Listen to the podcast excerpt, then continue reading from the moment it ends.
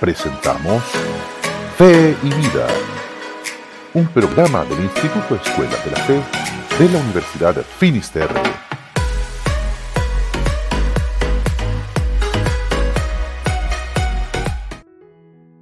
Hola amigos, muchos saludos para cada uno de ustedes, esperamos que están muy bien también.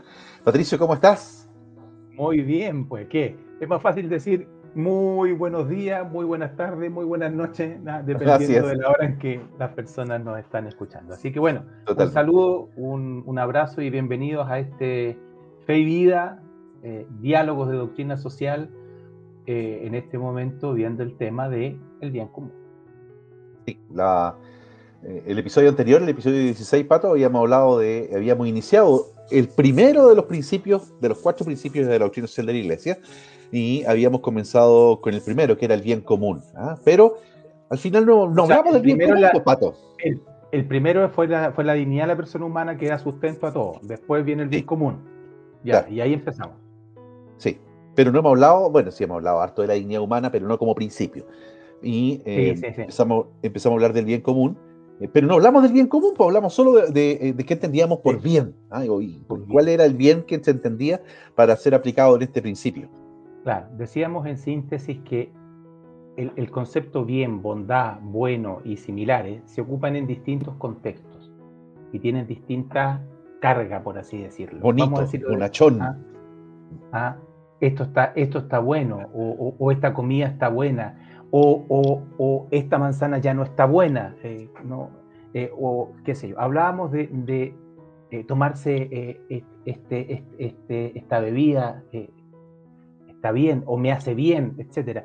Distintas connotaciones, pero el que más nos importa a nosotros, que es el que estamos usando aquí y que finalmente es el más clave para entender todo esto, es que la bondad y el bien en este sentido y en el sentido que lo vamos a ocupar, no puede estar desligada de la esencia del ser humano. ¿No? ¿Por qué? Porque por bien entendíamos aquello que perfecciona, aquello que mejora algo, aquello que eh, le permite desarrollar ese proyecto que está latente en su naturaleza, en su esencia.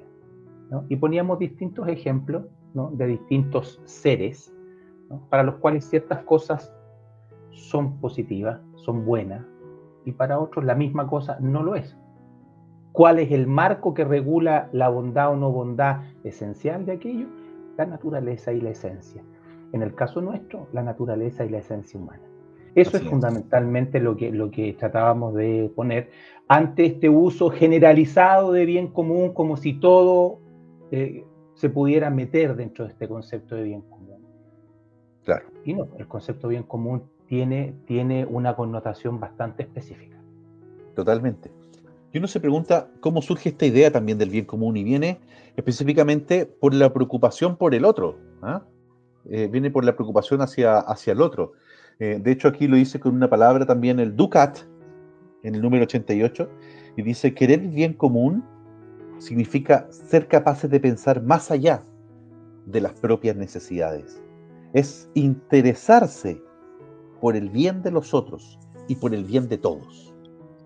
Entonces. Ahora, tú piensas que para, para poder hablar de bien común, eh, nos tenemos que remontar bastante atrás también en el tiempo. Claro, obviamente hoy, tiene toda una connotación específica, pero eh, cuando se empieza a hablar de esta naturaleza social o, o esta organización social. Eh, obviamente el mundo griego, el mundo helénico, es un mundo que, no, que, que, en ese sentido fue, fue bastante avanzado, ¿no? Y que todavía hoy se siguen ocupando muchas de sus su lineamientos. Entonces, cuando se habla de este tema del bien común, aunque como tal no se denominaba de esa forma, ya están las discusiones que tenían los sofistas, que tenía Platón, ¿no? con sus matices que no vamos a entrar porque nos tendríamos que meter a hablar de historia de la filosofía ahí, pero, claro. pero, pero sí es bueno saberlo, que el, que el tema de bien común eh, es un concepto que no es de origen religioso propiamente mm, tal, aunque sí, la iglesia lo, lo asume y, lo, y, le da su sello específico. Em, Aristóteles también eh, desarrolla esto, y de hecho Aristóteles eh, eh, es, el, es, el, primero que, se le atribuye el hablar formalmente de bien común. pero también deja ciertos baches, ciertos conceptos a medio manejar, y este tema, bueno, lo vuelven a retomar los escolásticos, Santo Tomás de Aquino, ¿no? etcétera, y también varios, varios este, autores modernos como puede ser el caso de Jack Maritain, y etcétera. Es decir, tiene, tiene una larga, larga, larga, larga data, porque tiene que ver con esta dimensión social y con la organización social de la convivencia humana. Entonces, desde esa perspectiva eh, ha ido evolucionando en el tiempo y bueno, nos encontramos con estas definiciones que son las que vamos a profundizar nosotros más en detalle, que son las que eh, asume el magisterio eclesial, que es el, el, el ángulo desde el cual nosotros estamos mirando esta temática. Exactamente, principalmente eh, eh, que el compendio mismo cita mucho también a la Gaudium et Spes, ¿ah? una de, las eh, de las grandes también documentos conciliares del Concilio Vaticano II, una constitución apostólica, y ahí hablan específicamente, abro comillas, Pato, dice, el conjunto de condiciones de la vida social que hacen posible a las asociaciones y a cada uno de sus miembros el logro más pleno y más fácil de la propia perfección. ¿ah? Es el número 26 de la Gaudium et Spes. Ya, y eso está recogido en el catecismo. En el catecismo. Sí, pues en el catecismo. En el, a, partir del 1905, del numeral 1905, se trata el tema del bien común. Y obviamente el 1906 toma esa, esa definición que tú, que tú leíste recién y eh, es lo que define el bien común desde el punto de vista del magisterio eclesial. Ahora, dentro de esa definición, ¿hay algo que te suene que hayamos conversado recientemente? Eh, ¿Cómo qué? Estoy perdido. Como la parte final, po. Dice, es el conjunto de aquellas condiciones de vida social que permiten a los grupos y a cada uno de sus miembros conseguir más plena y fácilmente su propia perfección. Eso tiene que ver con lo que hablamos la vez anterior en cuanto a cómo está asumido el concepto de bien. Sí, sí, por eso ahora, ahora, ahora entiendo por qué era importante dejar el concepto de bien entonces en claro. Ah, no era cuestión de llegar y lanzarse la vida. tú habías hecho la tarea antes, pues, Pato. Ah, bueno, pero es que uno, uno a uno que le cuesta esta cuestión tiene que, tiene que esforzarse, tiene que leer, tiene que, tiene que buscar y, ah, no, no, tengo el, don de labia que tienen otros, ¿me entiendes? Entonces hay que buscar. Importante, fíjense cómo la, cómo la, la definición parte haciendo hincapié en eso. Habla de un conjunto de condiciones de la vida social, que ahí vamos después a matizar. O sea, son condiciones que tienen que ver con el aquí y con el ahora. Dentro de, esta, de este discurso histórico que yo, te, que yo te resumí rápidamente, también está la disputa entre si este bien común se refiere a bienes espirituales o a bienes materiales, a bienes del aquí y del ahora. Eh, obviamente, se han tenido posturas en los distintos ámbitos, como si lo, el aquí y el ahora eh, no valiera, no importara, y lo que importa es nuestra finalidad trascendente y última como seres espirituales, y pongo ser espiritual entre comillas porque ya hemos hablado sobre eso. Y finalmente no, eh, eh, o sea, no son excluyentes. Entonces, cuando se habla de condiciones de vida social, estamos hablando de realidades temporales también no única y exclusivamente, pero también. Entonces, perdón, dale. Sí, no, yo estaba buscando también, me había adelantado un poco en realidad, porque abarca bastante este tema del bien común, ¿eh? ojeando aquí el Ducat que tengo en la mano, habla después de varias cosas, habla, bueno, del tema de la tierra, de los bienes, habla de los pobres, incluso esta, esta típica discusión donde, eh, donde aparece, por ejemplo, de que eh, los pobres son son también privilegiados en este, eh, eh, eh, en este, en este destino de los bienes, etcétera. Y aparece, está en la Gaudium et Spes y está también las citas evangélicas, ahí todo lo que hicieron con mis hermanos más pobres o más pequeños conmigo lo hicieron. Habla de la propiedad privada para tomar adelante incluso, ¿ah? en, el mismo, en la misma temática. O sea, ahí también el, el bien común, pensando también en los demás, de lo que hace bien a los otros, lo que aporta a los otros, pero también em, lo que hablábamos de bienes como bien y servicio, como ah, de la propiedad privada. Claro, pues si al final nos vamos a estar refiriendo a, como dice aquí, voy a, voy a leer para no salirme de, la, de los conceptos claves, condiciones de la vida social que permiten a los grupos y a cada uno de sus miembros conseguir más plena y fácilmente su perfección. Por eso que nosotros, antes de hablar de esto, dedicamos grandes momentos de la conversación a hablar sobre la naturaleza humana, a hablar sobre la dimensión corpóreo-espiritual, hablar de la dimensión afectiva, hablar de, un montón de cosas. Si nosotros revisamos el índice del, compendio, justamente todas estas últimas, eh, todos estos últimos elementos de comprensión de la persona humana en su integralidad, a todo eso se refiere. Por eso antes tuvimos que hablar justamente de esos temas. El tema de la, persona humana en el, designo de amor. Eh, más adelante dice la persona humana y sus derechos. Eh, el ser imagen de Dios, las múltiples dimensiones de la persona humana, el valor de la persona humana, etcétera, etcétera, los derechos humanos, la dignidad humana, por eso tuvimos que poner toda esa base, porque toda esa base es parte de la doctrina social de la iglesia. De todo eso debe hacerse cargo. Debe responder a todas nuestras dimensiones, no solamente a una dimensión. ¿Sí? sí, somos seres espirituales y por eso yo lo ponía entre comillas, porque somos seres corpóreos espirituales. La corporalidad es parte de nuestro ser que forma una unidad con nuestra dimensión espiritual. Y parece que estamos, parece que estamos, eh, parece que estamos conectados, porque justo, justo cuando estabas hablando de la dimensión también, no solamente la corporal atender, sino que también ser integrales, justamente acabo de, tomar la cita donde dice, pero el bien común no remite solamente al bien material o exterior de todas las personas, más bien el bien integral de la persona, dice. ¿Ah? Por eso el cuidado del bien espiritual pertenece también al bien común, dice. No debe excluirse ningún aspecto del ser humano que todo atañe al bien. Ahora, si eso es así, o sea, nosotros podríamos entrar a las discusiones que hoy día se están teniendo, a nivel político, a nivel de nueva constitución, de reglamentaciones generales, y podríamos preguntarnos, bueno, ¿hasta qué punto esas otras dimensiones son, son, son atendidas? O sea, obviamente queda un gran vacío, queda un gran signo de interrogación, ¿no? Eh, porque se ha escuchado harto del, tema del bien común, que, que, pueda estar en la Constitución, el tema del derecho a la propiedad privada, Pato, que pueda estar en la Constitución, pero justamente el otro, el otro derecho a los bienes también integral de la persona, el bien espiritual de la persona, eh, eh, el bien moral, como habías dicho también en, el, episodio anterior. Eh, todo eso generalmente no se habla y no se atiende.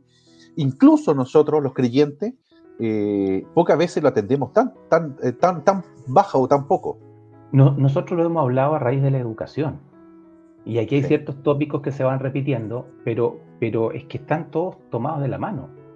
Cuando nosotros hablamos de que cuando se habla de calidad de educación, básicamente se sigue pensando en un foco en dándole a la educación un prisma muy utilitarista. Utilitarista en el sentido que la educación es para formarte profesionalmente, es para hacerte capaz de, es que tú sepas manejar las ciencias que son necesarias para.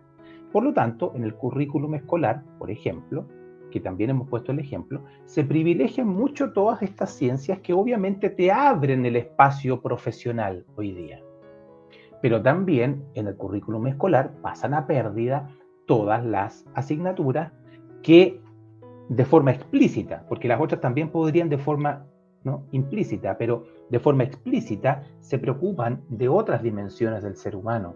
Si uno mira eh, el lugar que ocupan en el currículum eh, la música, el arte, la filosofía, eh, la religión, etcétera, es total y absolutamente secundario. ¿no? En, las mallas curriculares, en los planes de estudio de carácter universitario, por ejemplo, en que está formando la persona en años claves de su existencia. El currículum es esencialmente instrumental, es para que tú hagas cosas. Totalmente. No sé si, no, sé si alguno, no sé si específicamente ahí llamarlo educación. Ahí, ahí, tiene que ver más con instrucción muchas veces.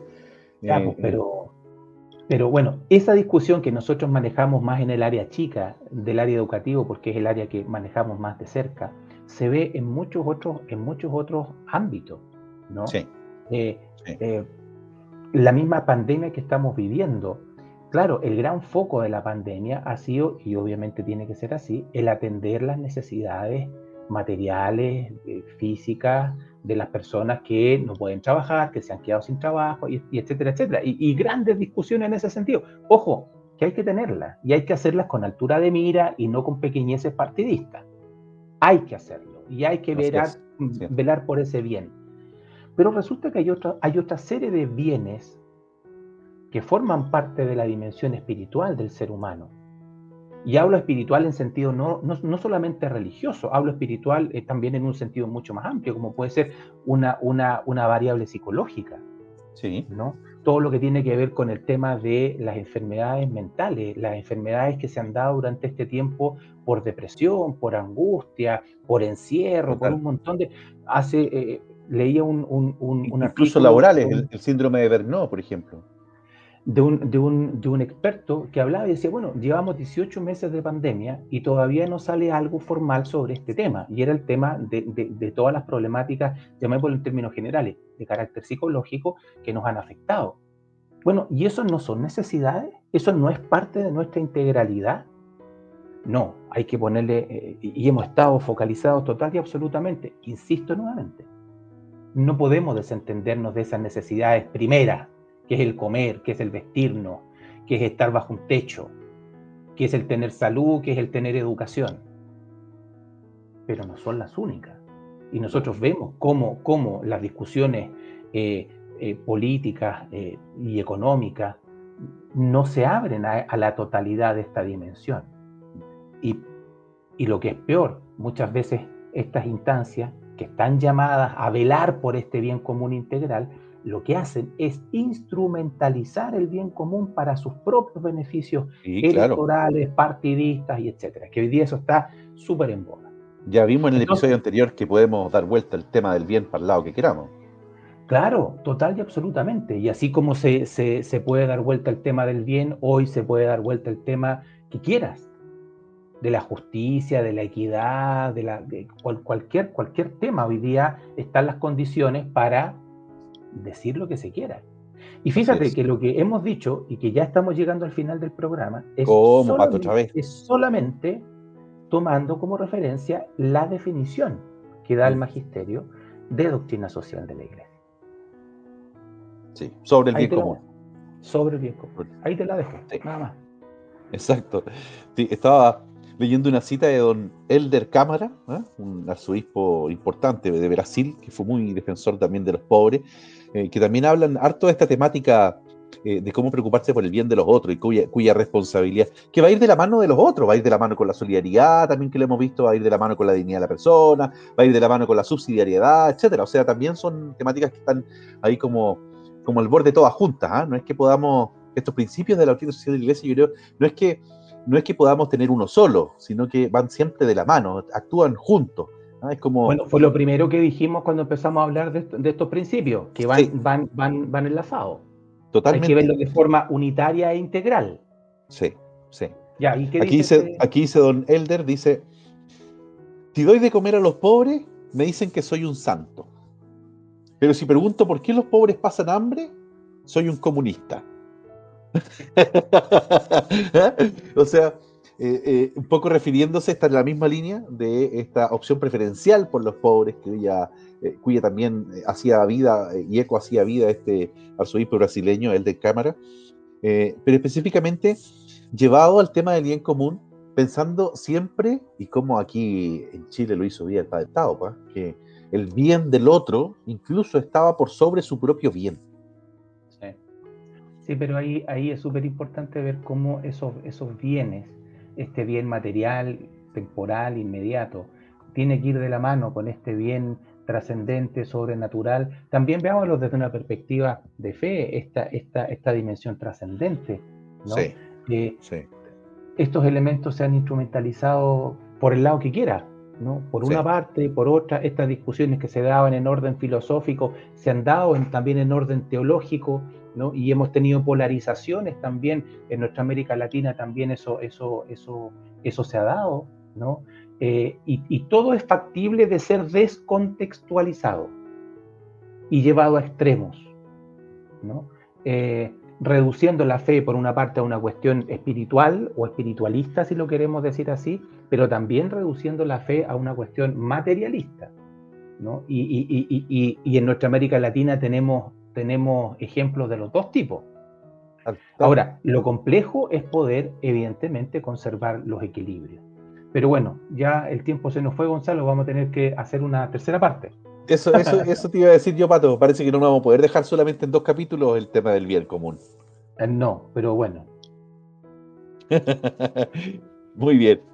Entonces, desde ya, así lo subimos. Los dejamos invitados al próximo episodio para la tercera parte de El Bien. No se, te ocurra, no, no, se te ocurra decir tercera parte y final, porque andas a ver tú sí, sí, sí. No.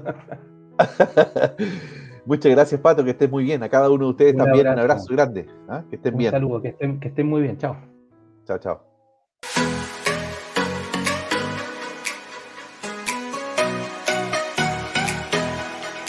Hemos presentado Fe y Vida del Instituto Escuela de la Fe de la Universidad de Finisterre. Hasta la próxima.